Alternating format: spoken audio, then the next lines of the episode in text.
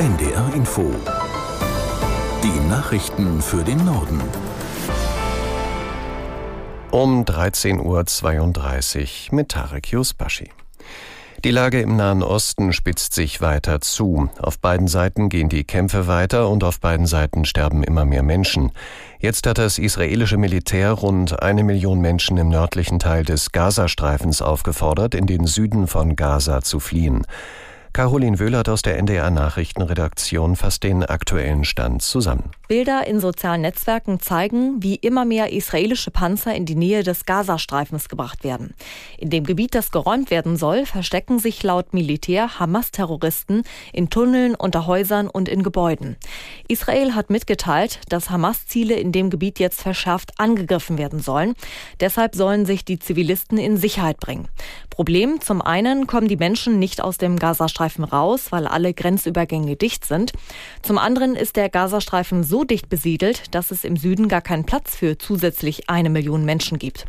Augenzeugen berichten inzwischen auch, dass mehrere Bewohner bereits von Hamas-Kämpfern gestoppt und zur Rückkehr in den Norden aufgefordert wurden. Bundespräsident Steinmeier hat am Mittag eine Synagoge in Berlin besucht. Dort kam er mit Vertretern der jüdischen Gemeinde zu Gesprächen zusammen.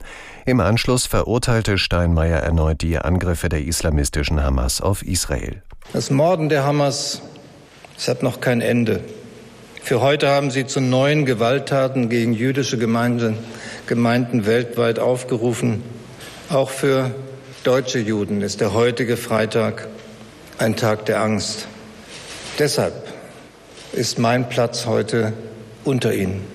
In dieser Stunde stehe ich stellvertretend für unsere ganze Nation an der Seite unserer bedrohten Landsleute, an der Seite aller Jüdinnen und Juden in Deutschland. Bundespräsident Steinmeier. Außenministerin Baerbock ist zu einem Solidaritätsbesuch in Israel eingetroffen. Dort will sie unter anderem mit ihrem Amtskollegen Cohen sprechen und über die eskalierende Lage in der Region beraten. Baerbock bezeichnete den Großangriff der Hamas gegen Israel als brutale Zäsur. Für die Menschen in Israel habe eine neue Zeitrechnung begonnen. Auch EU-Kommissionspräsidentin von der Leyen und Europaparlamentspräsidentin Roberta Metsola trafen in Israel ein. Die Politikerinnen wollen ebenfalls die israelische Führung treffen. Die Bundesregierung hat vor dem Migrationstreffen am Abend im Kanzleramt vor überzogenen Erwartungen gewarnt. Regierungssprecher Hebestreit sprach von einem reinen Informations- und Meinungsaustausch. Aus Berlin Georg Schwarte. Kanzler Scholz hat für den Abend die beiden Ministerpräsidenten Rhein und Weil aus Hessen und Niedersachsen sowie Oppositionsführer Merz zu einem Abendessen eingeladen. Von Seiten des Bundes werden keine weiteren Fachminister anwesend sein und es werde auch kein Beschlusspapier geben, so Hebestreit.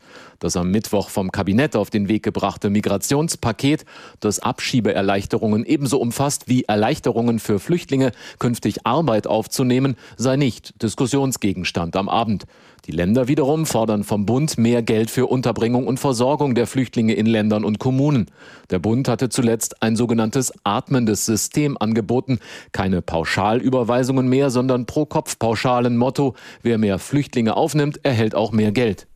Die EU wird wohl erst im kommenden Monat über die weitere Zulassung des Unkrautvernichters Glyphosat entscheiden. Im zuständigen Ausschuss gab es keine qualifizierte Mehrheit für den Vorschlag der EU-Kommission, den Wirkstoff weitere zehn Jahre zu erlauben. Aus Brüssel Jakob Mayer. In einigen Wochen wird im Berufungsausschuss wieder abgestimmt. Kommt auch dort kein Beschluss zustande, kann die Kommission die Zulassung im Alleingang durchdrücken. Nach der geltenden Regelung ist das Herbizid noch bis Mitte Dezember in der EU zugelassen. Deutschland hat sich bei der Abstimmung am Vormittag enthalten, obwohl die Ampel im Koalitionsvertrag angekündigt hatte, Glyphosat bis Ende des Jahres vom Markt zu nehmen. Die Koalitionsparteien konnten sich im Vorfeld nicht auf eine gemeinsame Linie verständigen. In Arras in Nordfrankreich hat es einen Messerangriff an einer Schule gegeben. Laut Polizei wurde ein Lehrer getötet. Außerdem sollen ein Lehrer und eine Aufsichtsperson schwer verletzt worden sein. Aus Paris Caroline Düller. Laut Innenminister Gerald Darmanin wurde der mutmaßliche Täter von der Polizei festgenommen. Nach Informationen des Fernsehsenders BFM soll er 20 Jahre alt und ein ehemaliger Schüler des Gymnasiums sein. Außerdem soll laut BFM auch der Bruder des mutmaßlichen Angreifers festgenommen worden sein. Aus Polizeiquellen heißt es, der junge Mann stamme aus Tschetschenien und sei den Sicherheitsbehörden als Gefährder bekannt gewesen. Er soll bei der Tat Allahu Akbar, Gott ist groß gerufen haben. Die Antiterrorstaatsanwaltschaft hat ein Ermittlungsverfahren eingeleitet. In Deutschland essen offenbar immer weniger Menschen täglich Fleisch. Das geht aus dem aktuellen Ernährungsreport hervor, den Bundesernährungsminister Özdemir heute vorgestellt hat. Demnach isst nur noch jeder Fünfte jeden Tag Fleisch. 2015 war es noch jeder Dritte. Özdemir sagte, die Zahl der sogenannten Flexitarier nehme tendenziell zu. Knapp die Hälfte der Befragten verzichtet demnach bewusst auf Fleisch. Für den Ernährungsreport wurden rund 1000 Menschen befragt. Und das waren die Nachrichten.